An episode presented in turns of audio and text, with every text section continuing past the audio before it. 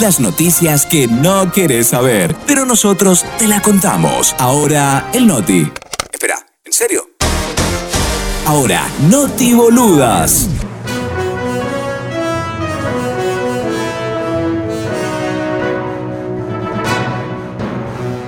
A nadie. A nadie.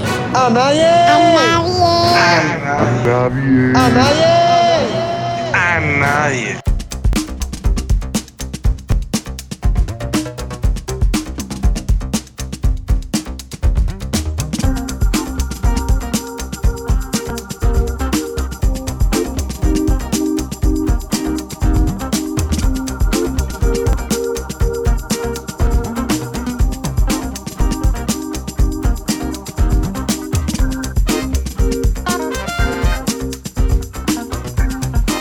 Con 34 minutos, momento ya de compartir con ustedes las noticias más innecesarias, los comentarios más boludos, el contenido que no van a estar encontrando en ningún medio o plataforma seria. No, no, no, solamente acá en la 1069, en Mayday, van a estar encontrando estas noticias. Y bueno, era de esperarse, chicos, porque bajó considerablemente la temperatura nuevamente esta semana.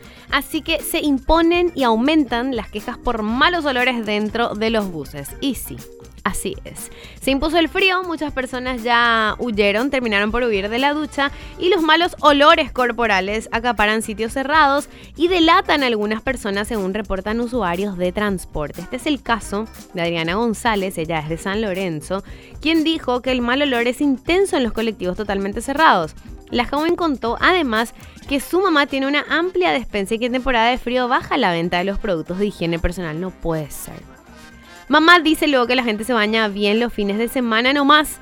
Sabe porque solo los sábados y domingos venden shampoo, jabón de tocador y eso no puede ser. Me niego a creer, no puede ser. Comunidad bro mexicana en zozobra por prohibición de vapeadores. Yo quiero saber nomás si los mexicanos también se dicen vape bro así mismo. O vape bro es así como que un slang propio de, de la comunidad y del coloquio paraguayo. México prohibió desde ayer martes el uso de vapeadores y cigarrillos electrónicos por los daños que causan a la salud a través de un decreto firmado por el presidente Andrés Manuel López Obrador. Es mentira que los nuevos productos, los vapeadores, son una alternativa al cigarro, indicó el mandatario frente a esta alternativa. El país ya había prohibido la importación y exportación de estos productos, pero las empresas han seguido comercializando los productos que tenían en reserva, así que ya no se puede vapear en México. Prohibidísimo. Me muero, o sea que yo vi esta noticia y me morí de ternura. Una perrita con 22 años, gente. 22 rompe el récord Guinness por ser la mascota más longeva del mundo. Se trata de Peebles, una perrita de raza Toy Fox Terrier que fue reconocida por el récord Guinness como la más longeva del mundo. La Toy nació el 28 de marzo del 2000, por lo que está cumpliendo ya 22 años. Esta cifra es bastante superior al promedio de vida de los perros que suele extenderse entre 10 y 15 años, aunque en las razas pequeñas llega hasta los 20. Aparte de los síntomas típicos de la, edad, la perrita Peebles goza de una salud fantástica. Cuenta con una dieta de comida para gatos establecida por su veterinario desde el 2012, debido a que esta asegura que es mucho más rica en proteínas a base de carne que el balanceado para perros. O sea, que esto es re cierto, porque yo tuve una ganiche que vivió hasta los 17 años, boludo. Vivió muchísimo, pero sí me encantaría saber si Peebles tiene todos sus dientes. Porque con el tiempo los perritos van perdiendo sus, sus dientes.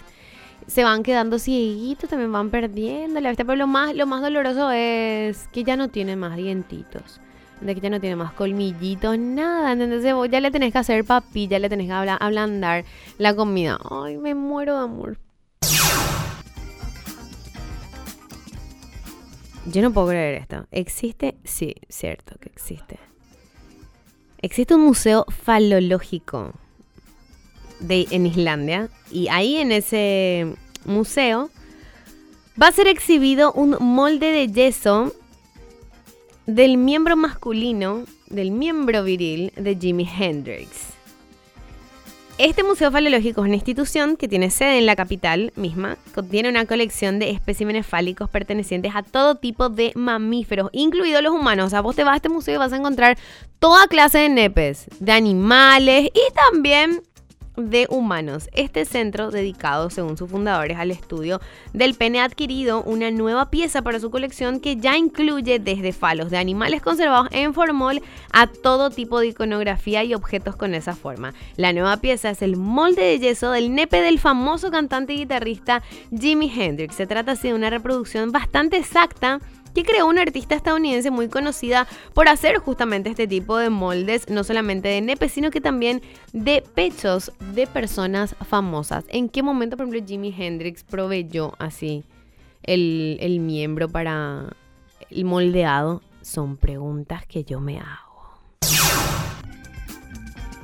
Queda en una torta tamaño escala de la reina Isabel en conmemoración a su reinado. El jubileo de platino de la reina Isabel II está dejando creaciones tan increíbles como también inesperadas. Hace semanas se presentó la Barbie para conmemorar sus 70 años en el trono.